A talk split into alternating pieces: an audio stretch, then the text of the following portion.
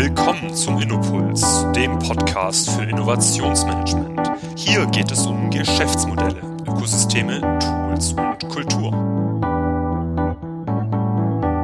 Hallo liebe Hörer, willkommen zum Innopuls Podcast. Mein Name ist Martin Almendinger von der UMM Solutions GmbH. Wir befähigen den Mittelstand für die digitale Automatisierung und Innovation. In der heutigen Folge wollen wir über das Thema Innovationsökosysteme sprechen, speziell mit dem Fokus auf digitale Ökosysteme. Heute darf ich da auch wieder zwei spannende Gäste begrüßen, und zwar beide von der Heidelberger Druckmaschine AG. Einerseits habe ich Herrn Jürgen Grimm, Head of Psycho, und Herrn Thomas Fischer, Head of Product Management Psycho Plattform, mit dabei. Beide gemeinsam blicken auf eine Erfahrung bei Heidelberger Druckmaschinen von, soweit ich es recherchiert habe, über 50 Jahre gemeinsam. Und Sie hatten mir auch im Vorgespräch äh, gesagt, dass Sie sich auch als Urgesteine sehen. Äh, von daher bin ich sehr gespannt äh, auf das Gespräch mit den beiden. Ähm, wie eben heute Heidelberger Druckmaschinen dem Thema Innovationsökosysteme begegnet und was sie hier auch mit dem Vorhaben und Unternehmen Zeikio im Vorantreiben. Herr Grimm, Herr Fischer, herzlich willkommen zum Podcast. Hallo. Vielen Dank. Ja, schön, dass Sie da sind. Und vielleicht zu Beginn, wir wollen immer ganz genau wissen, äh, mit wem wir es eigentlich zu tun haben. Herr Grimm, wollen Sie vielleicht mal ganz kurz ähm, sich selber vorstellen äh, und einfach schreiben, in welcher Position Sie heute sind und was Sie vielleicht bei Heidelberger Druckmaschinen schon alles äh, ja, erlebt und durchlaufen haben. Und das aber natürlich in kurzer Zeit. Ja, gerne. Ähm, ja, herzlich willkommen oder Hallo von mir auch aus. Ähm, ich bin momentan bei Heidelberg verantwortlich für die Zeitio-Plattform. Das heißt, ich bin Heidelberg-Mitarbeiter. Zeitio ist eine externe Firma, da kommen wir aber noch dazu und ich verantworte dieses Projekt. Und dazu geführt habe ich verschiedene Stationen bei Heidelberg.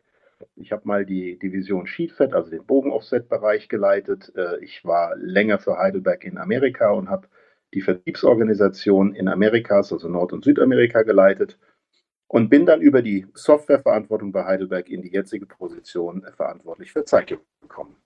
Und wie, wie lange sind Sie schon in Jahren dabei? Wie, wie lange sind Sie schon? Äh, 25. 25 bin ich dabei. 25 Jahre. Äh, okay, dann, dann war das mit Urgestein jetzt noch nicht so, also war nicht falsch, oder? nicht falsch, nee. Okay, und genau, Herr Fischer, Sie sind auch ähm, äh, da und als äh, Head of Product Management ähm, auch heute in dieser Position tätig. Ähm, wie, wie, sind Sie zu Heidelberger Druckmaschinen gekommen? Was, was haben Sie vorher gemacht und äh, was, was verbirgt sich auch hinter Ihrer äh, Jobposition? Ja, hallo zusammen. Ähm, ich bin schon ziemlich lange bei Heidelberg. Ich habe äh, unmittelbar nach dem Abitur angefangen, bei Heidelberg ein duales Studium zu machen und ich bin immer noch dort und es ist immer noch spannend, auch nach 39 Jahren bei Heidelberg. Ich will Sie jetzt nicht langweilen ja, mit der Geschichte, die man in 39 Jahren erlebt, aber ich hatte die, die, die Chance, dass ich bei Heidelberg intern alle vier bis fünf Jahre eine komplett neue Verantwortung übernehmen konnte. Und das macht das Leben im Konzern dann doch sehr spannend. Ich beschäftige mich seit ähm, zweieinhalb Jahren im Team von Jürgen Grimm mit dem Thema digitale Plattformen und war vorher beteiligt an der Definition und Gestaltung des Heidelberg-Subskriptionsmodells. Eines Modells, wo wir Maschinen nicht mehr verkaufen, sondern Maschinen bereitstellen, gemeinsam mit Verbrauchsmaterialien, mit den Serviceleistungen und einer gemeinsamen Produktivitätssteigerung mit unseren Kunden. Der Kunde bezahlt nicht das Produkt, der Kunde bezahlt nur das, was er mit dem Produkt macht Output bezogen, er bezahlt den gedruckten Bogen und wenn wir unsere Performance-Ziele dabei erreichen, dann, dann zahlt er dafür auch nochmal ein Premium. Genau, Sie, also das Subscription-Modell, da hatten wir, glaube ich, auch in der ersten Podcast-Ausgabe auch schon Herr, Herr Demos da und hatten da auch schon ausführlich äh, berichtet, äh, welche Erfahrungen da Heidelberger Druckmaschinen auch als Pionier in Deutschland macht. Ähm, und heute werden wir natürlich vor allem über das Thema Ökosysteme noch stärker sprechen. Ähm, vielleicht noch zu Beginn, weil äh, nicht, nicht jeder unserer Hörer weiß natürlich, wer Heidelberger Druckmaschinen ist. Herr Grimm, können Sie vielleicht ganz kurz sagen, was Heidelberger Druckmaschinen heute alles macht, äh, ganz grob äh, im Portfolio? Also wo, wo ist Heidelberger Druckmaschinen unterwegs? Gut, also Heidelberger Druckmaschinen, wie der Name schon sagt, stammt natürlich aus dem Druckmaschinenbau. Das ist auch nach wie vor ein sehr großes Standbein für uns. Wir bauen Bogen-Offset-Druckmaschinen, ähm, sind da auch Weltmarktführer mit einem Marktanteil von äh, 50, wahrscheinlich plus Prozent. Aus diesem Kern sind wir weiter gewachsen in der Druckindustrie und sind in der Druckindustrie jetzt auch Anbieter von Software, von Verbrauchsmaterialien, also Farben, Lacken, ähm, und Weiterverarbeitungsmaschinen. Und natürlich eine sehr, sehr große Komponente ist der ganze Softwarebereich außenrum, weil Druckdaten aufbereitet werden müssen, bevor sie gedruckt werden können. Das ist so rund um den traditionellen Kern gewachsen. Als weiteres Standbein ist Heidelberger Druckmaschinen momentan Marktführer in Deutschland bei äh, Ladeinfrastruktur für zu Hause, also Elektroauto-Ladeboxen. Äh, das ist das zweite und momentan ein sehr, sehr schnell wachsendes Geschäftsfeld. Äh, in Summe ist das, ja, ich würde mal sagen, ein kleiner Konzern, ungefähr 10.000 Mitarbeiter, aber sehr, sehr weit weltweit vertreten. Und wir haben vor allem in China einen, einen, einen großen Fertigungsstandort, der den lokalen Markt dort bedient. Und ich glaube auch, man kann es schon sagen, äh, Heidelberger Druckmaschine hat eine große Transformation schon hinter sich und ist immer noch in der Transformation. Und von daher ist es, glaube ich, auch sehr spannend für den Podcast heute, eben Sie auch, die ja wirklich Jahrzehnte das äh, Unternehmen begleitet haben, auch diese Entwicklung zu sehen. Und das hilft wahrscheinlich auch gleich nochmal besser, wenn wir jetzt eintauchen, das äh, Ökosystem-Thema, um das zu verstehen, warum beschäftigt sich Heidelberger Druckmaschinen überhaupt damit? Vielleicht zu Beginn ähm, starten wir doch einfach mal mit dem Begriff Ökosysteme ähm, und speziell vielleicht Innovationsökosysteme oder digitale Ökosysteme. Was, was würden Sie sagen, ist das überhaupt? Ähm, und, oder wie würden Sie es versuchen zu umschreiben? Ähm, vielleicht Herr Grimm erstmal und, und dann Herr Fischer, Sie haben sicher auch eine Sicht darauf. Was, was würden Sie sagen, ähm, ist ein Innovationsökosystem? Na gut, ein Ö Ökosystem ist ja gekennzeichnet durch das Zusammenspiel von vielen Teilen, mhm. Ähm, was, äh, was sich gegenseitig ergänzt. Ähm, und ein, ein Ökosystem zum Beispiel unsere Druckindustrie ist ein Ökosystem, weil viele Spieler, viele Sachen arbeiten zusammen. Und ein Innovationsökosystem äh, ist letztlich der Blick darauf, wie verändert sich ein solches System. Und ich glaube, es ist ein Kernkennzeichen von einem Ökosystem. Stabil ist es nicht. Also stabil im Sinne, dass es weiter existiert, aber es sind nicht immer dieselben Spieler und dieselben Faktoren. Und ich glaube, die, die Antwort auf die Frage, was ist ein Innovationsökosystem ist, ist eigentlich der Versuch, an der Veränderung, die unweigerlich in einem Ökosystem passiert, gestaltend mitzuwirken. Mhm. Und ich meine, diese Veränderung äh, ist, ist, ist klar, die Veränderung ist, ist äh, stark digital getrieben. Ähm, Herr Fischer, wie, wie, sehen Sie das? Welche Faktoren ähm, begünstigen da momentan vielleicht auch das Thema Ökosystem, damit sich, oder warum sich Heidelberger Druckmaschinen damit überhaupt jetzt auch beschäftigt? Also ich glaube, der entscheidende Faktor bei digitalen Ökosystemen ist die gemeinsame Nutzung von Daten. Mhm. Wenn viele Parteien aus unterschiedlichen Gesichtsblickwinkeln auf Daten gemeinsam zugreifen können, dann ermöglicht es ganz neue Formen der Zusammenarbeit. Eine Art der Zusammenarbeit, die möglicherweise ähm, den, den Wettbewerb in einer engen Branche ersetzt durch Kollaboration. Mhm. Und das ist das Ziel, wo wir hinwollen. Ja, das ist noch nicht äh, der Punkt, wo wir stehen. Im Augenblick arbeiten wir an der Entwicklung einer zentralen Plattform, Zentrale Plattformen sind ein bisschen verrufen, weil zentrale Plattformen immer dazu tendieren, dass es in die Richtung geht, the winner takes it all. Mhm. Und das sehen wir im B2B-Geschäft eigentlich nicht. Ja? Mhm. Mhm. Wir, glauben nicht wir glauben nicht, dass wir jeweils in der Lage sind, dass ein Hersteller alleine den Bedarf einer ganzen Branche decken kann. Mhm. Ja? Den Bedarf einer Branche kann man nur decken zusammen mit vielen Spielern. Deswegen ist es wichtig, dass wir an einer offenen Plattform arbeiten. Ja, aber diese Plattform ähm, besteht im We oder hat den wesentlichen Zweck, sie dient dem Datenaustausch der unterschiedlichen Parteien untereinander. Das ist das, was die Plattform fördert. Ja, und das reicht natürlich noch nicht. Ja, mhm. wir werden weitere Plattformen brauchen, die sich mit anderen Aspekten beschäftigen. Und wenn, wenn verschiedene Plattformen sich zusammenschließen und ein Netzwerk bilden, wenn, wenn diese Plattformen von einer zentralen Plattform zu dezentralen Plattformstrukturen sich entwickeln, ich glaube, dann kann man von der Entwicklung von Ökosystemen sprechen. Mhm. Ähm, was mich da auch dann speziell interessieren würde, Sie haben ja gerade den Punkt B2B auch angesprochen. Und jetzt ist es ja so, es gab ja schon viele Vorhaben in Deutschland, die, äh, sag ich mal, versucht haben, Plattformen B2B aufzuziehen. Und ich gehe mal davon aus, dass Heidelberg Druckmaschinen natürlich da auch eng vernetzt ist, mit anderen Unternehmen viel gelernt hat in den letzten Jahren und vielleicht auch so ein bisschen rausgefunden hat, äh, warum vielleicht das eine oder andere nicht funktioniert hat und warum das eine oder andere vielleicht funktioniert.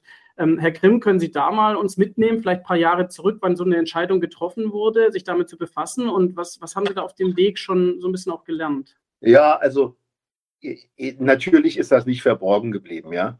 Und Sie haben ja vorhin kurz angesprochen, dass Heidelberg schon sehr viele Transformationen hinter sich hat. Das liegt auch daran, weil die Branche sich massiv weiterentwickelt hat. Ähm, die Struktur der Druckindustrie ist irgendwann mal entstanden, weil Daten nicht mobil waren, weil jemand mit einem Foto zu einem Drucker gehen musste. Und die erste Revolution war, ist, dass diese Daten, dass dieses Foto mobil geworden ist und eigentlich überall hingeschickt werden kann. Mhm. Ähm, ich glaube, momentan passieren viele Dinge gleichzeitig. Das eine ist natürlich, dass unterliegend die, die Cloud-Infrastruktur verfügbar ist, dass die technischen Möglichkeiten da sind, offene Schnittstellen bau, zu bauen und zu, zu, zu erstellen. Und dass viele Dinge, die Industrieunternehmen bis dato ausgezeichnet hat, dass man eine tiefe Infrastruktur braucht, um Dinge zu produzieren, dass das im Umbruch ist. Mhm. Ähm, äh, ich glaube, der Thomas Fischer hat es ganz richtig gesagt, der, der, Versuch zu sagen, ich baue die allgemeingültige IoT-Plattform für Industrie, wird nicht funktionieren. Ich baue die allgemeingültige Datenaustauschplattform. Nennen Sie es, wie Sie es wollen. Wenn Sie den Anspruch haben, aus der Denke die alleinige Lösung für eine Industrie zu bauen, wird es nicht zu funktionieren.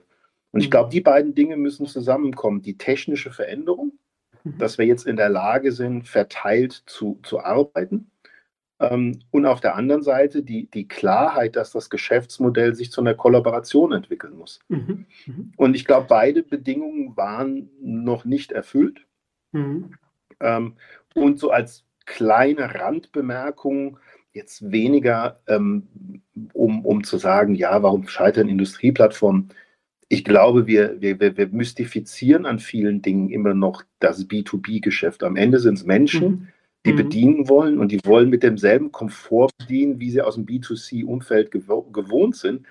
Und teilweise sind die Interface, die wir im B2B-Umfeld bauen, alles andere als einfach zu bedienen, intuitiv oder auch einfach nur gut anzusehen. Also mhm. das, aber ich glaube, all diese Entwicklungen kommen momentan zu einem sehr, sehr spannenden Punkt zusammen, wo wir eine Veränderung sehen. Vielleicht mhm. hat, war die Zeit noch nicht reif in früheren Versuchen. Mhm. Und ich meine, oft wird ja so gesagt, wenn man sich äh, sag ich mal, jetzt die, die ganzen digitalen Player oder anderen digitalen Plattformen anschaut, die sonst so existieren, die man natürlich immer so aus dem Bilderbuch rauszieht und sagt, ja, hier, guck mal, die chinesische oder die amerikanische Plattform. Das sind ja oft Spieler, die interessanterweise ein bisschen außerhalb der Branche kommen. Jetzt ist es ja so, dass aber Heidelberger äh, Druckmaschinen ja ihre eigene äh, Branche gestaltet. Und Sie hatten auch schon angesprochen, dass Sie eigentlich äh, 50 plus X Marktanteil haben. Ähm, das wird ja auch eine gewisse Rolle spielen, dass man das überhaupt so ein Vorhaben vorantreiben kann. Oder würden Sie sagen, theoretisch kann das jeder machen? Nein, ich, ich glaube, wir müssen sehr, sehr unterscheiden. Ich brauche verschiedene Fähigkeiten. Mhm. Ich brauche natürlich eine Digitalisierungsfähigkeit und, und ich brauche ein Branchen- oder Domain-Knowledge, wie auch immer Sie das nennen. Ich muss wissen, wie die Branche, wie meine Domain funktioniert. Mhm. Äh, wenn es eine Branche ist, die, die durch reinen Digitalisierungspower angegangen werden kann, glaube ich nicht, dass Heidelberger Druckmaschinen, egal wer aus der Branche, eine Chance hätte, wenn ein wirklicher Internetgigant wie Google oder Amazon sich die Branche vornimmt. Hm. Der, der Vorteil an B2B ist, dass die die, das Domänenwissen sehr, sehr speziell und eingeschränkt ist. Und mhm. das ist der Mehrwert, den, den, den die Industrieunternehmen bringen können. Jetzt muss man dieses Wissen aber in die heutige Zeit transformieren und sagen, mit meinem Wissen über die Branche und der Anwendung von modernen Digitalprodukten, wie sähe eine Plattform aus? Mhm. Und ich bin völlig bei Ihnen. Es gibt zwei Wege, wie eine Veränderung kommen kann, aus der Branche raus oder durch eine Disruption von außen. Und das Verändern aus der Branche raus selbst, das ist natürlich ein komplexer Weg, weil wir selbst ja auch unsere Verhaltensmuster von, wie Sie schon gesagt haben, 50 Jahre Erfahrung in der Druckindustrie ablegen müssen und neu denken müssen. Mhm. Ich glaube, man kann, man kann es an zwei Beispielen noch ein bisschen konkreter erklären. Ähm, die Firma Heidelberger Druckmaschinen hat sehr früh begonnen, die Abläufe innerhalb der Maschine zu automatisieren. Das ist der mhm. Kern.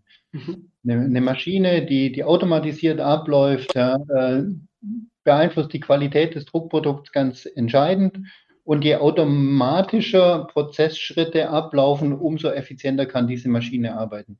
Die Produktivität steigt dann. Und ausgehend von diesem Kern hat sich die Firma Heidelberger Druckmaschinen gewidmet der Produktivität im kompletten Drucksaal, ja, über, über eine Vernetzung aller Maschinen dort und hat damit die Automatisierung innerhalb der Druckerei zu einem sehr hohen, äh, auf ein sehr hohes Niveau geführt. Mhm.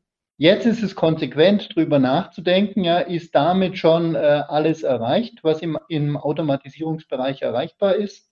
Oder kann man die Grenze über die Druck, Druckerei hinaus, über den Druckbetrieb hinaus ausdehnen?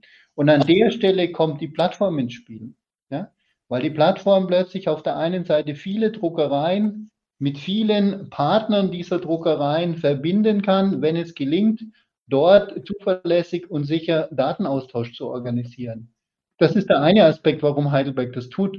Und der andere Aspekt ist, Heidelberg hat vor vielen, vielen Jahren angefangen, ein Verbrauchsmaterialgeschäft für, für Druckereien aufzuziehen und ist damit sehr erfolgreich. Die Firma Heidelberger Druckmaschinen AG ist der größte grafische Händler innerhalb unserer Branche. Mhm. Und wir haben sehr früh angefangen, äh, einen E-Shop zu implementieren. Mhm. Einen E-Shop für Verbrauchsmaterialien, wo der Heidelberg-Kunde bei Heidelberg Verbrauchsmaterialien einkaufen kann.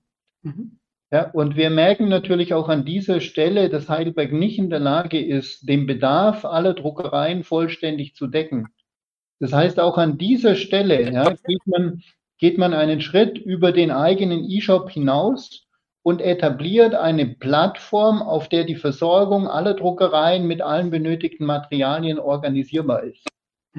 Ich halte das beides äh, für, für eine ganz konsequente Weiterentwicklung ja, der, der, Heidel, der Strategie der Heidelberger Druckmaschinen AG. Mhm.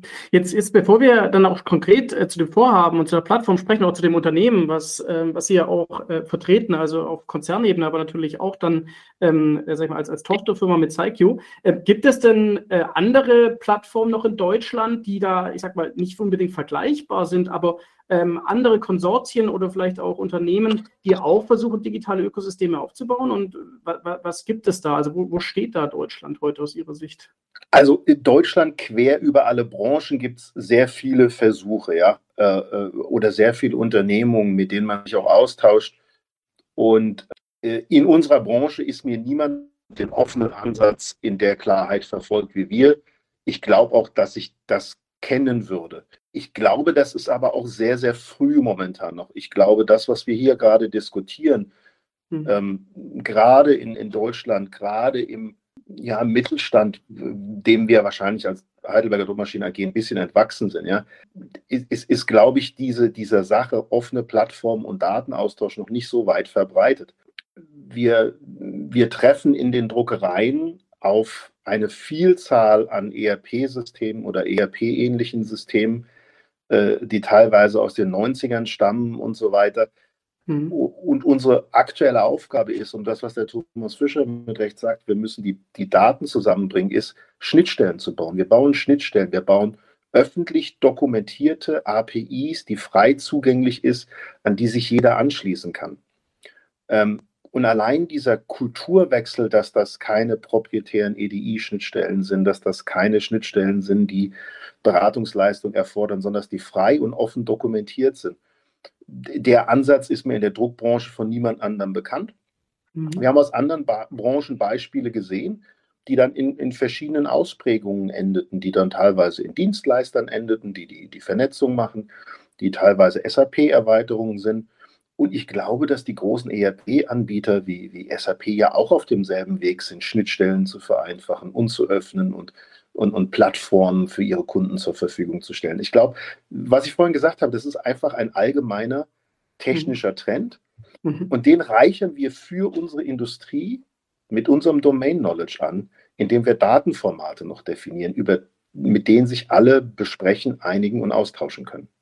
Ich glaube, da, da sprechen Sie einen wichtigen Punkt an. Also Sie, Sie zielen ja auch genau auf die API-Economy äh, ab, ähm, wo man eben gerade durch Offenheit eigentlich die Wertschöpfung in Zukunft stark erzielt, ähm, eben auch über Standards und Schnittstellen. Und das Interessante ist, was ich, was ich immer persönlich interessant finde, ist, man spricht ja auf den Mittelstand, Hidden Champions und man versucht eigentlich quasi immer im Verborgenen zu agieren und vielleicht auch viele Geheimnisse oder, oder Ideen eher für sich zu behalten. Ähm, aber das Interessante ist ja eigentlich, dass es sich jetzt umkehrt. Also dass, dass eigentlich durch die Offenheit äh, oder die Offenheit und das Vertrauen der Enabler sein wird, für, für Ökosysteme, die dann auch wirklich datenbasiert ja auch funktionieren können, oder? Also, Herr Fischer, ich meine, wie, wie erleben Sie das? Ähm, ich denke mal von aus, und Sie haben es auch betont, ähm, äh, ohne Offenheit würde es ja nicht funktionieren. Und zwar nicht nur technisch, sondern auch von der Grundorganisation her, oder?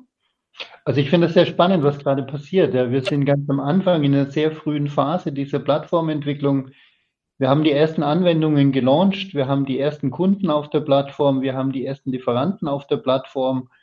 Und es ist richtig spannend zu erleben, wie beide Seiten jetzt anfangen, diese Plattform mitzugestalten. Mhm. Ja, weil die, die Lieferanten auf der einen Seite äh, ganz klare Vorstellungen haben, ja, in welche Richtung äh, sie sich entwickeln und welche Leistungen sie anbieten wollen, welche Informationen sie mit den, mit den äh, Druckereien als Kunden tauschen wollen, ja, und, und wie das vorangeht. Und auf der anderen Seite haben wir es zu tun mit, mit Kunden, mit Druckereien, die sagen, ja, aber ich kann mir vorstellen, das könnte noch bei weitem drüber rausgehen. Ja, wir könnten an der Stelle noch was automatisieren und an der und ja, an der Stelle tut mir ganz besonders weh, ja, da, da, da machen wir heute ganz, ganz viele Fehler, da sind wir ganz ineffizient, ja. Mhm. Die jetzt sagen, und, und in diese Richtung muss es gehen, ja, und ich werde mit meinem Softwareprovider reden, dass er das unterstützt weil häufig sind es ja keine Datenaustauschprobleme, häufig sind es ja Funktionalitäten, die mhm. innerhalb der heutigen Software nicht unterstützt werden, ja, weil es bisher ja keine gemeinsame Datennutzung gab. Das mhm. ist ein bisschen Henne-Ei-Problem. Und im Augenblick lernen alle, was, welche Möglichkeiten entstehen, wenn man gemeinsam auf ähm, Daten zugreifen kann. Mhm. Mhm. Und das hat hat ja wahrscheinlich auch kulturelle Einflüsse auf der Organisationsebene, oder? Wahrscheinlich äh, ganz, ganz viel. Also das heißt natürlich die technische Machbarkeit, aber wenn Sie auch sagen, äh, da werden immer mehr äh, Parteien auch mit rangeholt, dann muss man sich ja darüber austauschen und man muss, äh, da sage ich mal, auch einem großen Ganzen in irgendeiner Form ja, ja dienen, oder? Äh, ja, ich glaube, ich würde gerne an dem, an, dem, an dem ersten Teil kulturelle Veränderungen gerne nochmal einhaken. Hm. Das ist in meinen Augen sehr, sehr wichtig wir kommen aus einer Welt, wo ein Software-Einführungsprojekt ein mehrjähriger Prozess ist, der eine gigantische Umgestaltung erfordert. Und wir nähern uns mit offenen APIs und kleineren Apps und, und Apps jetzt nicht falsch verstehen, ich daddel auf meinem Handy rum, sondern hm. wirklich Applikationen. Ja. Wir nähern uns einer Kultur, dass es eigentlich keine Stabilität mehr zwischen zwei Versionen über fünf Jahre in einem System gibt. Mhm. Das heißt, ich muss die Kultur auf allen Seiten ändern von ich führe einmal eine Software ein und habe die dann die gesamte sieben Jahre Abschreibungsdauer mit minimalen Upgrades zu ich verändere mich in einem, Sie sagten so schön, Innovationsökosystem anhand des Angebotes mhm. und ich digitalisiere den Schritt, den ich gerade digitalisieren kann und warte nicht auf die eierlegende Wollmilchsau. Mhm. Und wenn Sie das mit der API-Ökonomie und mit dem kulturellen Wandel, was wir besprechen, zusammenbringen, ist das in meinen Augen der, die größte Veränderung. Der Thomas Fischer hat es eben mit Recht gesagt. Und so tastet sich jeder an seinem Bereich vor. Mhm. Und wenn wir es schaffen, dieses Vortasten als Innovation zu begreifen und nicht als, ah, da spielt man aber mit irgendwelchen albernen Tools rum, wo, wo wir in Deutschland sehr schnell dazu neigen zu sagen, hm, das ist ja noch nicht fertig und ist noch nicht perfekt. Mhm. Ja, natürlich nicht. Die Frage ist, wird es jemals perfekt sein oder muss der Mindset nicht sein, ich gehe den nächsten Schritt? Ja, und dann ja. gehe ich den nächsten Schritt, dann gehe ich den nächsten Schritt und die gemeinsame Datennutzung ermöglicht den nächsten Schritt. Mhm. Und der mag für den einen anders aussehen als für den anderen. Mhm. Jetzt ist es so, jetzt haben wir ganz viel über Ökosysteme gesprochen, grundsätzlich, äh, wie das auch Heidelberger Druckmaschinen, sage ich mal, sieht, ja, als Ganzes, welchen Weg sie da auch gehen. Wenn wir jetzt mal auch äh, konkret auf ZyQ eingehen. Sie haben, äh, glaube ich, 2019 eine, eine Firma in, in Mainz übernommen. Ich glaube, die hieß da noch irgendwie Crispy Mountain. Ähm, und seitdem ist ja viel passiert. Ähm, können Sie uns da mal noch mal mitnehmen, ähm, was eigentlich seitdem passiert ist und was, äh, sage ich mal, erstmal Zeikio eigentlich konkret macht? Ich würde gern eine Stufe weiter vorne anfangen. Was war mhm. denn die rationale, äh, äh, was war denn die rationale von uns, Zeikio zu erwerben oder mhm. Crispy Mountain zu dem mhm. Zeitpunkt? Ich glaube, mhm. das ist wichtig zu verstehen. Wenn wir das was wir eben besprochen haben, kleine Schritte, offene API, Schnittstellen und so weiter, wenn wir das wirklich ins Zentrum unseres Denkens stellen, und wir dann kritisch hinterleuchten, haben wir in einem Konzern wie der Heidelberger Druckmaschinen AG die Fähigkeit, das zu tun an Bord? Haben wir den Mindset? Und sind wir in der Lage, das zu managen? Ähm, wir hatten es vorhin von äh, Veränderung von innen und Veränderung von außen. Und ist nicht unsere Konzernstruktur selbst ein möglicher Hemmschuh, um überhaupt agil in der Cloud zu entwickeln? Und ich glaube, das ist die große Leistung, die man vollbringen muss. Man muss sagen, ja, der Konzern hat die perfekte Struktur. Unser SAP-Infrastruktur äh, ist fantastisch. Unsere weltweite IT-Systeme sind ganz, also sind wirklich fantastisch. Aber diesen Aspekt, APIs schnell zu generieren, Daten zu teilen, dafür ist der Konzern und unsere bisherige Softwareentwicklung vielleicht nicht perfekt aufgestellt für. Ähm, und deswegen ist, ist, ist die Zeigio GmbH auch eine unabhängige GmbH, die wir versuchen, unabhängig zu führen, um genau das zu ermöglichen, um die Stärke zusammenzubringen. Also, wir kamen vorhin von digitaler Disruption von außen. Wir wollen also die technischen Fähigkeiten einer digitalen Disruption von außen haben das mit unserem Domain Knowledge anreichern, um da die perfekte Kombination zu finden. Ähm, und wenn wir von APIs und Apps sprechen, ich glaube, das ist Technik, die mittlerweile weiter erprobt ist als die Anwendung. Also wir reden hier nicht rein technisch, programmiertechnisch reden wir nicht von der allervordersten Front. Wir gehen da kein Neuland. Wir greifen auf viel Bewährtes in anderen Industrien zurück. Unsere Innovation ist das anzuwenden auf unsere Domain Knowledge und eine Struktur zu schaffen, die beides vereint, nämlich eine schnelle, agile Entwicklung mit dem 100% digitalen Mindset plus den Hebel, den ein Konzern in einer, in einer Branche wie Heidelberg bringt äh, äh und dem Domain Knowledge. Mhm. Und das führt dazu, dass man versuchen muss, das Beste aus beiden Welten zu verbinden. Und so kamen wir dazu, dass wir ein eine, eine ja, Softwarefirma gekauft hat, die genauso schon arbeitet, die in der Cloud arbeitet, die API-basiert arbeitet, die mit dem Mindset von offenen Schnittstellen arbeitet, die mit offenem Datenaustausch arbeitet. Und die haben wir gekauft. Wir haben da einen, einen perfekten Partner gefunden in Crispy Mountain und führen den jetzt unter der Brand Psycho, auch bewusst unter einer anderen Brand, nicht unter Heidelberg Netzwerk, sondern Psycho fort, als eine offene Plattform für die ganze Branche ist und nicht ein Heidelberg Softwareangebot. Aber ich glaube, das ist ein ganz spannender Punkt, weil wenn man noch ganz klassisch Management denke, Post-Merger Integration denkt, war immer der Gedanke, wir müssen jetzt irgendwelche erworbenen Firmen integrieren. Aber jetzt ist ja für das Geschäftsmodell und für die strategische Ausrichtung essentiell, ähm, offen und unabhängig zu sein. Also Sie haben gerade den Begriff Unabhängigkeit äh, auch nochmal noch erwähnt. Und Sie sind ja beide genau an der Schnittstelle, dass ja quasi der ich glaube, im Vorgespräch hatten Sie so ein bisschen gesagt, so ein bisschen vielleicht der Dolmetscher oder auch an der, an der äh, Membran quasi äh, agieren, nämlich zwischen Konzernen und eben diesem Unternehmen. Ähm, Herr Fischer, wie, wie, erleben Sie das dann? Also wie, wie, gut gelingt es Ihnen heute, genau diese Unabhängigkeit laufend sicherzustellen ähm, äh, und da auch, ähm, äh, ja, ja sage ich mal, genau diesen, diesen Sinn davon, dass es ja überhaupt funktionieren kann, auch zu gewährleisten aus Konzernsicht?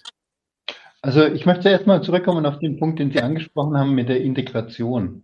Mhm. Ja, wenn heute ein großes Unternehmen ja, in einem bekannten Geschäftsfeld ein zweites Unternehmen akquiriert, weil es einen Bereich abdeckt, ja, der im bekannten Geschäftsfeld noch nicht da ist und es ergänzt, dann macht ähm, das allen Sinn der Welt, ja, dass man diese Firma integriert und beide Firmen zusammenführt. Mhm. Wenn heute ein, eine Firma wie, wie die Heidelberger Druckmaschinen AG sagt, wir wollen einen ganz neuen Weg gehen in eine Richtung, die wir bisher noch nie begangen haben, ja, und dazu ein, ein kleines Startup-Unternehmen kauft, dann darf sie dieses Startup nicht integrieren, weil wenn sie dieses Startup integriert, dann wird es assimiliert und dann wird es zu denselben Lösungen kommen, die wir schon kennen. Wer Innovation will, darf nicht assimilieren, da bin ich fest davon überzeugt. Mhm. Und Jürgen und ich, wir arbeiten genau an der Schnittstelle zwischen diesen Konzernen mit den Konzernstrukturen, die ihre Berechtigung haben, die wir gar nicht in Frage stellen wollen. Im Gegenteil, ja. Und dem kleinen, schnellen, agilen Startup-Unternehmen Zeikio. Und was wir versuchen zu organisieren, ist, dass dieses kleine Unternehmen aus dem Konzern die Hilfe bekommt, die es tatsächlich braucht, um sich schnell zu entwickeln und schnell zu wachsen. Und was wir auch tun müssen, ist, wir, wir müssen die Gatekeeper-Rolle übernehmen mhm. sodass die gut gemeinten Ratschläge aus dem Konzern und die angebotene Hilfe, die dort kommt, ja, nicht rüberschwappt und dieses kleine agile ähm, Pflänzchen ja einfach überschwemmt und wegspült. Ja, das ist die Doppelrolle, die wir wahrnehmen. Das hat für mich persönlich ja schon äh, ein gewisses Umdenken erfordert. Ja. Also ich hm. muss ja schon in eine ganz neue Rolle eingewöhnen, weil das mit der klassischen Managementrolle äh, nur am Rande zu tun hat. Mhm. Ja, Jetzt, ja, ja. Entschuldigung, wir profitieren beide von unserer langjährigen Erfahrung in diesem Konzern. Mhm. Ja, wir waren auf unterschiedlichen Ebenen im Konzern unterwegs, wir haben sehr viel gesehen, wir kennen sehr viele Leute dort. Und das ist sehr hilfreich, ja, wenn man die Menschen kennt, ja, wenn man die Zusammenhänge kennt, dann fällt es natürlich viel leichter, notwendige Hilfe zu organisieren, wie wenn man vielleicht frisch in so eine Rolle kommt, ja, und alles, was man mitbringt, ist Projektmanagementwissen. Mhm. Ich glaube, das Spannende dabei ist doch auch sicher, dass Sie ja in gewisser Weise laufend zwei, zwei Brillen äh, äh, tragen ne? und laufend irgendwie zwei Perspektiven eigentlich berücksichtigen müssen. Das ist ja ganz selten gegeben. Also das ist ja, äh, also gehe ich von aus, äh, können Sie gleich auch nochmal schildern, wie Sie das wahrnehmen, aber Sie selber müssen ja jederzeit beide Interessen stark berücksichtigen und immer wieder in, in, ja, in Einklang bringen in irgendeiner Form. Ne? Also für Sie selber auch als Person. Das könnte ich mir schon auch als eine Herausforderung ähm, vorstellen, als das ist ein schönes Bild, das Sie gebrauchen mit der Brille, ja. Ich glaube aber nicht, dass ich zwei Brillen trage. Ich glaube, es ist eine Gleitsichtbrille. ich weiß nicht, ob Sie so eine Gleitsichtbrille haben, aber wenn Sie zum allerersten Mal im Leben eine Gleitsichtbrille aufhaben und die Wände stürzen auf Sie ein, ja, und der Boden äh, verschwimmt unter Ihren Füßen, ja, es ist ein berauschendes Erlebnis. Und es dauert eine Weile, ja, bis Ihre Augen sich daran gewöhnt haben je nachdem, in welche Richtung Sie gucken, dass man sauber und scharf fokussiert. Und ich mhm. glaube, das ist das Bild, ja, ähm, das ich gerne benutze, ja, wenn ich sage, ich bewege mich zwischen diesen beiden Welten und ich versuche zwischen beiden Welten zu, zu vermitteln. Mhm. Also vielen Dank. Äh, Gleitsichtbrille werde ich mir merken, finde ich, finde ich ein sehr gutes äh, Beispiel dafür. Ähm, und Sie hatten ja auch schon, und äh, Herr Grimm hat es auch gerade schon angeführt, wenn man nochmal die, die rationale Entscheidung dahinter, äh, dann eben auch ähm, ähm, mit, mit Christy Mountain da äh, zusammenzugehen, ähm, ist ja, dass heute diese kleine Firma, soweit ich es, glaube ich, richtig recherchiert habe, hat heute, glaube ich, knapp 30 Mitarbeiter. Und ähm, vielleicht beschäftigen wir uns jetzt mal nochmal wirklich im Detail mit ZyQ. Ich habe auf der Website gelesen, dass ähm, dabei steht, ZyQ ist eine offene, unabhängige Konnektivitätsplattform, die den Datenaustausch zwischen verschiedenen Softwaresystemen, Maschinen und Partnern ermöglicht. Ähm, das, das hatte ich auf der Website mal so entnommen. Und vielleicht, Herr Grimm, können Sie einfach auch noch mal mit Ihren eigenen Worten sagen, was, was ist denn Psycho heute und an welchen Themen arbeiten Sie da und wie, wie wird sich das auch, auch weiterentwickeln von dem Standpunkt, den man heute hat? Ich finde das auf der Webseite fast eigentlich ganz gut zusammen. Wir arbeiten an offenen Schnittstellen für alle Beteiligten in der Industrie. Mhm. Ähm, es gab bei uns natürlich schon verschiedene Versuche in der Industrie, Schnittstellen zu normieren. Es gab ein Konsortium, das nannte sich ZIP4, aber das geht jetzt schon zu weit in die Druckindustrie. Ich bin mir sicher, es gibt in jeder Industrie gab es schon Versuche, das zu tun. Mhm. Was gut ist an bestehenden Versuchen, ist, dass sie Nomenklaturen klarstellen. Also es gibt durch diese verschiedenen Industrieinitiativen ein sehr klares Verständnis der Nomenklatur innerhalb der Branche. Mhm. Und das ist manchmal auch abschreckend für Leute, die von Hause in eine Branche kommen, weil es einfach viele Spezialworte gibt, die aber schon richtig verstanden werden. Und Definitionen sind unglaublich wichtig. Wenn Sie in einem Gespräch dasselbe Wort benutzen, aber eine unklare Definition haben, ähm, ist die Wahrscheinlichkeit, dass Sie sich missverstehen, groß. Mhm. Ähm, äh, und da setzen wir mit, mit Zeicho auf einem breiten Schatz in der Druckindustrie auf über Definitionen, übersetzen das aber in eine neue Welt, nämlich in eine API und in ein Datenformat, was einsehbar für alle dort ist. Mhm. Das heißt, alle, äh, wenn Sie auf Docs zeigen, da gibt es auch einen Link auf der Webpage gehen, können Sie alle Datenformate, die wir beschreiben, alle API-Schnittstellen, Dokumentationen sind dort freigestellt. Mhm. Und wenn Sie sich das überlegen, Sie haben äh, 500 Softwareanbieter, 300 Lieferanten, 20.000 Drucker. Und notwendig wäre eigentlich, dass jeder mit jedem redet hm. oder jedes System mit jedem verbunden ist. Und sie hätten dann immer eins zu eins Verbindungen, bauen sie 200.000 Schnittstellen. Wenn alle sich auf die APIs einigen, bauen sie immer noch am Ende des Tages 5000 Schnittstellen. äh, aber nur noch 5000. Mhm. Um genau das, und jetzt schließt sich der Kreis zurück zum Ökosystem, den Austausch von Daten zu ermöglichen. Mhm. Und genau das ist die Mission von Zeigio. Und das bricht sich dann in verschiedene Anwendungsfälle runter.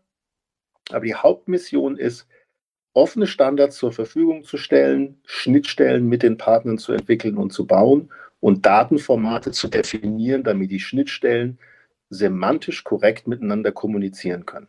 Mhm. Das mhm. klingt relativ bescheiden, wenn man das aber fertig denkt, was diese Infrastruktur an Transformation ermöglicht, ist es gigantisch. Und ich glaube, das wäre jetzt auch da nochmal anzuknüpfen ganz spannend, weil äh, Sie haben gesagt, das ist quasi Grundinfrastruktur und Sie haben schon den Begriff Anwendungen verwendet. Vielleicht, Herr Fischer, können Sie auch uns mal mitnehmen und relativ, äh, sag ich mal, konkret sagen, was sind es denn dann für Anwendungen? Also nehmen wir an, keine Ahnung, ich würde eine Druckerei äh, betreiben. Was, was, was, was, was kann ich da nutzen? Wie, wie, kann, wie äußert sich das? Was bediene ich da am Ende des Tages?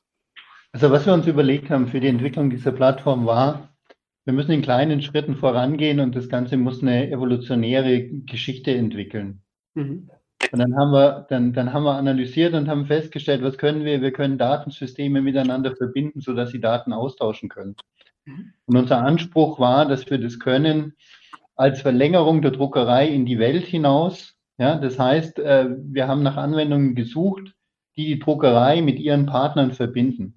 Mhm. Und die naheliegendste Anwendung ist an der Stelle, dass man das Einkaufssystem der Druckerei verbindet mit dem ERP-System ihrer Lieferanten.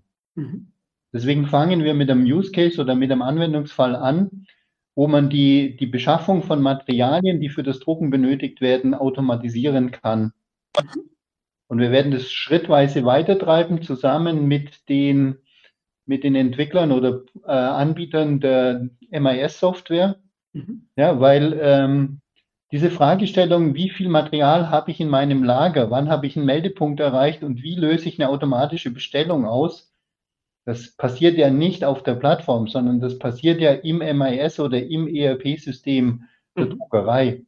Ja, die kann das heute noch nicht, weil bisher gab es keine Datenverbindung zum Lieferanten, braucht man auch nicht automatisch eine Bestellung auslösen. Das sind die Sachen, die sich jetzt gerade ja parallel und ähm, ergänzend zueinander entwickeln. Und das macht die Sache so spannend. Mhm. Um diese Software, die sich gerade entwickelt und die zunehmend ja von, von On-Premise in die Cloud wandert, um diese Software ähm, einfach anbieten zu können und die Auswahl zu erleichtern, haben wir uns im zweiten Schritt dazu entschieden, einen App Store zu entwickeln auf dieser Plattform, ja, wo man die entsprechenden Apps ganz simpel als Software as a Service zubuchen kann. Ja, und äh, eine Software kommt dann auf diese Plattform und macht dann auf dieser Plattform Sinn, wenn sie die Schnittstellen der Plattform unterstützt. Das heißt, wenn sie ihrerseits in der Lage ist, mit allen anderen Apps auf der Plattform Daten auszutauschen. Das ist die, die Funktionalität, die wir an der Stelle versuchen sicherzustellen. Ähm, und die es am Ende dem, dem, dem Benutzer und Anwender sehr einfach macht. Ja? Mhm. Wenn sich der Anwender darauf verlassen kann, ja, wenn ich ein, ein Warehouse-Management-System über die Plattform buche, ja, dann kann das auch mit meinem MIS, das schon mit der Plattform verbunden ist, Daten austauschen. Mhm. Da muss ich mir keine Gedanken mehr drüber machen, wie das geht. Da brauche ich keinen Techniker mehr. Ja, da reicht, da reicht eine ganz einfache Verbindungsroutine, die ich auslöse mit ein paar Mausklicks. Und dort müssen wir hinkommen. Ja? Mhm. Wir müssen da hinkommen, dass ähm, dass das Vernetzen von Systemen mit wenigen Mausklicks passiert, ja, und nicht in monatelangen Projekten, ja, äh, wo technische Experten damit beschäftigt sind. Mhm. Und, wir, haben, ja. wir haben ein drittes Standbein, ja, um das abzurunden, und ja. äh, dort geht es dann um die Anbindung von, von Maschinen, sodass mhm. auf der Plattform nicht nur Auftrags- und Prozessdaten vorhanden sind, sondern auch die Maschinendaten. Und damit haben wir plötzlich die Voraussetzungen geschaffen, einen kompletten digitalen Zwilling einer Druckerei abzubilden und darzustellen. Das ist unser Ziel, das ist unser Werdegang und das waren die Überlegungen, die dazu geführt haben, dass man stufenweise äh, diese Plattform ausbaut. Ich glaube, mhm. das ist ein ganz wichtiges, ein ganz wichtiger Aspekt, wenn man darüber nachdenkt, ähm, warum scheitern manche Plattformen. Das ist ja ein Punkt, den wir vorhin schon mal hatten. Mhm.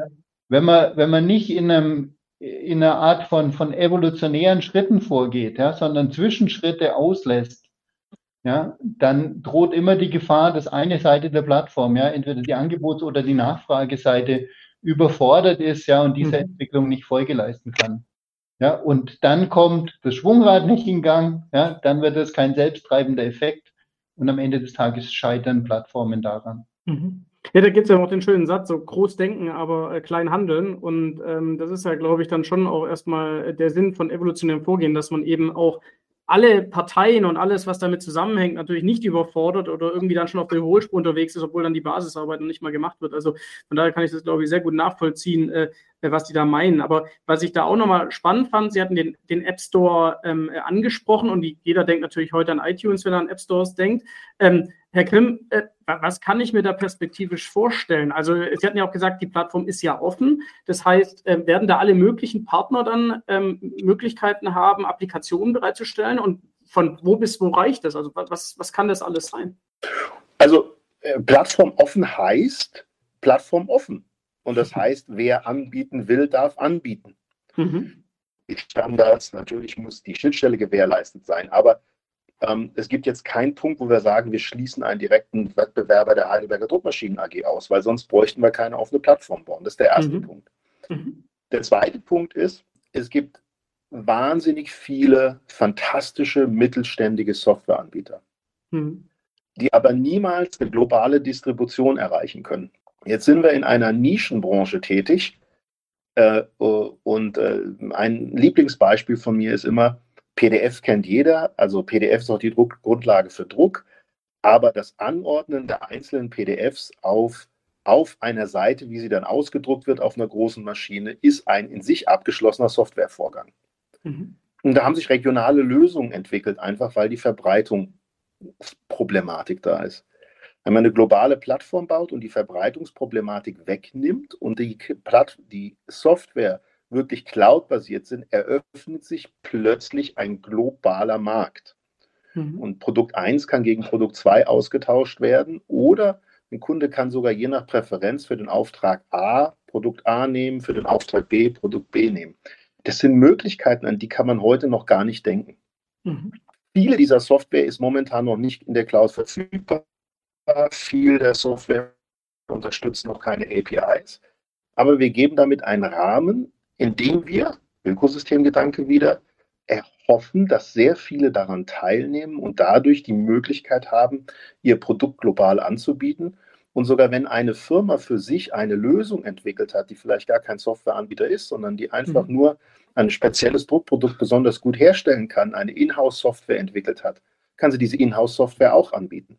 Mhm. Äh, und, und das, glaube ich, kann den Distributionsweg massiv verändern. Mhm und hat die Möglichkeit, eine große Dynamik zu entwickeln. Mhm. Und wenn wir in der, die, auf die Rolle von ZeiQ kommen an der Front, und deswegen ist, glaube ich, Apple nicht ein ganz perfektes Beispiel, wobei es sehr viele Parallelen gibt. Wir liefern den, den Integrationslayer. Wir liefern die Plattform, auf die diese Geschäfte abgewickelt werden können weltweit. Mhm. Und wir liefern auch den, den, den rechtlichen Rahmen dazu. Und das ist so eine Fähigkeit, ähm, die wir uns mit der ehemaligen Crispy Mountain GmbH eingekauft hat, weil die können solche Dinge bauen. Mhm. Äh, und dieses Know-how ist in der Zeitjo GmbH jetzt gebündelt.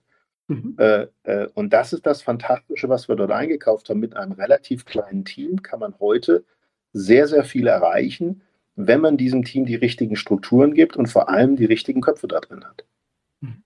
Jetzt ist es so, vielleicht auch, um, um, um da auch äh, abzuschließen, ähm, wo sehen Sie Zeigio, also gerade wenn wir, Sie, haben, Sie haben, Sie haben die, die evolutionäre Entwicklung angesprochen, aber ähm, wo steht man da in einem Jahr, wo steht man da vielleicht in fünf Jahren, was ist da realistisch? Also wenn wir mal nach vorne gucken ähm, äh, und, und einen Ausblick äh, vielleicht äh, ja, uns trauen, äh, was, was, sehen Sie da? Was, äh, was sind da so weitere Schritte und wie schnell geht es denn dann wirklich? Und bis wann ist es vielleicht dann auch mal nicht abgeschlossen? Es wird nie, haben wir ja vorher schon gehabt, es wird nie abgeschlossen sein, aber äh, was ist das für eine Perspektive, die man da erstmal hat, bis man das wirklich, was Sie gerade skizziert haben, auch alles realisiert hat? Also der Herr Fischer hat ja, finde ich, die drei Stufen sehr sauber skizziert, in denen wir uns mhm. bewegen. Mhm. Ähm, ähm, das ist in meinen Augen schon ein drei, vier, fünf Jahresunterfangen. Mhm. Oben drüber kommt natürlich noch eine internationale Ausbreitung. Mhm. Aktuell arbeiten wir in, in Europa äh, und in England. Ähm, technisch kann man die ganze Welt erobern, außer China. Äh, China ist mit, mit und Russland natürlich auch. Es muss aber parallel zur technischen Infrastruktur auch eine rechtliche Infrastruktur aufgebaut werden müssen. Also äh, Transaktionen in Nordamerika äh, äh mit einer deutschen Plattform wird komplex. Ich glaube, das sind die beiden Stränge, die parallel laufen. Der Thomas Fischer hat die Stufen ähm, Procurement, also Einkaufverbindung, ähm, Stufe 2 App Store, Stufe 3 Maschineneinbindung. Das ist die inhaltliche Weiterentwicklung. Und mhm. parallel läuft die geografische Weiterentwicklung. Mhm. Und wo sehe ich Saikyo in fünf Jahren? Ja, äh, Stufe 1, 2, 3, soweit wir es vorausschauen können, sind abgeschlossen. Äh, globale Expansion wahrscheinlich außer China und Russland ist abgeschlossen. Mhm. Ähm, nur wir dürfen jetzt nicht den Fehler machen und versuchen, ein einen Fünfjahresplan in einem agilen äh, Ecosystem-Development-Prozess festzuschreiben. Ja. Ähm, wir müssen Eckpunkte definieren, aber falls es nicht so kommt, müssen wir in der Lage sein, dynamisch darauf zu reagieren und vielleicht eine Abzweigung nehmen, vielleicht zu pivoten, vielleicht einen anderen Weg zu gehen. Mhm. mhm. Ähm, und, und auf diese Reise freue ich mich. Mhm. Ich glaube, das Spannende ist ja bei der Reise, weil gerade weil sie offen sind und weil sie mit vielen Partnern ja auch sprechen werden, auch mit Partnern, die heute noch gar nicht dabei sind, wird sich ja auch vieles dann laufend wahrscheinlich verändern, oder? Also Herr Fischer, das erleben Sie ja wahrscheinlich auch mit jedem Partner, der dazukommt, der wird ja auch, ähm, sage ich mal, nochmal einen Impuls mitbringen und dadurch äh, werden Sie ja auch, sage ich mal, äh, sage ich mal, oder wird das Vorhaben Zeigio natürlich davon auch geprägt sein, oder? Ja, aber natürlich, das macht das Ganze doch spannend. Genau das ist das Spannende doch dran. Wir haben eine offene Plattform, wir, wir, wir, wir finden neue Partner mit neuen Ideen und die versuchen, diese Ideen einzubringen, ja, und für das Gesamtsystem ja, sinnvoll mitzugestalten. Mhm. Ja, das ist das eigentlich Lebendige, ja. Und äh, deswegen, Jürgen, ich bin super happy, dass du drauf Bezug nimmst und sagst, wir haben eine agile Plattformentwicklung, keine fünf Jahrespläne, ja. Genau das ist es doch. Ja? Mhm. In dem Moment, wo ich, wo ich in der Lage bin, jede neue Idee, die reinkommt, jede jede, jedes neue Geschäftsmodell, jede Transaktion ja, ähm, zu priorisieren und zu sagen, machen wir es in diesem Sprint oder machen wir es im nächsten. Mhm. Ja? Dann wird das Ganze sehr lebendig, weil wir, weil wir sehen, dass jede neue Idee, die, die auf den Tisch kommt, ja sofort ein, ein ganzes Bündel von weiteren Ideen generiert. Ja? Und das macht das Ganze so spannend an der Plattformentwicklung. Mhm. Wenn, wenn, Sie mich fragen, ja, wo stehen wir in zwei Jahren, dann bin ich da ein bisschen pragmatischer. Ja, ich weiß, die meisten, die meisten Startup-Unternehmen ja, verschwinden innerhalb der ersten drei, vier Jahre wieder. Ja.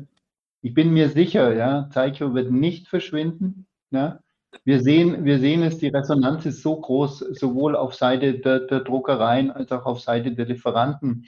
Äh, es gibt so viele, die uns zusprechen und sagen, endlich jemand, der diese Idee aufgreift, ja, und der versucht ja in unserer Branche was Offenes zu gestalten, ja, das keinen Wettbewerber ausschließt, sondern ihr geht auf alle Wettbewerber zu, ihr reicht jedem die Hand, mhm. ihr bittet jeden dazu äh, beizutragen das macht mich sehr zuver zuversichtlich, ja, dass wir ähm, nicht den Weg gehen vieler anderer Startup-Unternehmen. Mhm.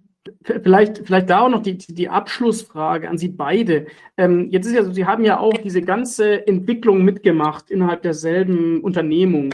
Ähm, und wenn wir jetzt auch vielleicht Heidelberger Druckmaschinen nochmal gedanklich ein bisschen verlassen und auch nochmal auf andere Branchen oder andere Unternehmen schauen, was, was für ein Mindset braucht man da, wenn es jetzt eben in Richtung Ökosysteme geht? Also was muss ich da lernen als Individuum, äh, weiß ich nicht, Kompetenzen, Einstellungen, Gedanken aus Ihrer Sicht, ähm, um da mitzuspielen in Zukunft? Was, was, was ist da wichtig? Vielleicht erst Herr Grimm und dann, dann noch Herr Fischer. Ich, ich glaube persönlich ist ganz wichtig, dass man weder seine Erfahrung gering schätzt, also sagt, ich habe was in der Industrie gelernt, das ist wichtig.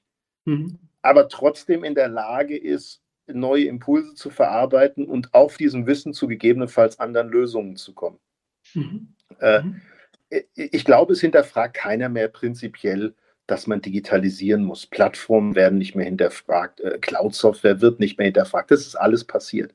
Mhm. Aber auf der individuellen Ebene zu sagen, okay, das ist so und trotzdem verändert es mein Leben und wie schaffe ich es, meine Erfahrungen zu abstrahieren also was, was ist richtig, also in der Industrie und was ist nur aus meiner Erfahrung, nur aus dem, wie wir es immer gemacht haben, geprägt.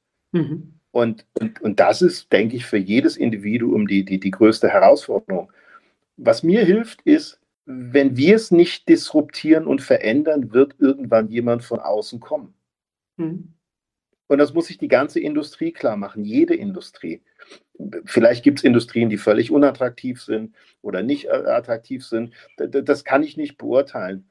Ähm, aber die Druckindustrie mit 400 Milliarden Umsatz ist auf jeden Fall groß genug, dass, dass irgendjemand das tun wird. Also ich habe die mhm. feste Überzeugung, es wird dahin kommen, wo es ist. Und dann muss man äh, viele Gewohnheiten, 25 Jahre Erfahrung einbringen nicht kleinreden, dass die unwichtig sind, das ist genau das Domain Knowledge, aber trotzdem persönlich bereit sein zu sagen, jo, das kann man auch anders machen. Mhm. Und da hilft die Kommunikation mit, mit Zeitio, mit, mit den Gründern, äh, hilft uns ganz massiv, genau das wieder hinter zu hinterfragen. Und wie schafft man es, eine wertschätzende Diskussion mit allen Beteiligten aufrechtzuerhalten, um diese verschiedenen Stimmen zu hören. Mhm. Äh, aber das ist das, nicht geringschätzen, was man weiß, aber nicht darauf bestehen, dass alles so bleibt, wie es ist, weil das ist das Ende. Mhm. Herr Fischer, wie geht es da Ihnen? Was, was denken Sie? Also was würden Sie jemanden vielleicht auch aufgrund Ihrer Erfahrung mitgeben? Was, was, was braucht man dafür, um, um da auch mitzuspielen? Wer vielleicht noch am Anfang von der Reise steht. Also ich meine, selbst Sie sagen ja auch, Sie stehen immer noch am Anfang der Reise, aber es gibt auch noch andere Unternehmen, die, die da sicher auch noch gar nicht sind. Also was brauche ich da für ein Mindset oder für eine Einstellung, um, um mich dem Thema Ökosystem auch anzunähern? Also wenn man den Übergang gestalten will, ja, von, von Wettbewerb in Richtung Kollaboration, ja, oder in Richtung Ökosystem, was für mich fast schon synonym ist, mhm. muss man vor allem sich selbst öffnen.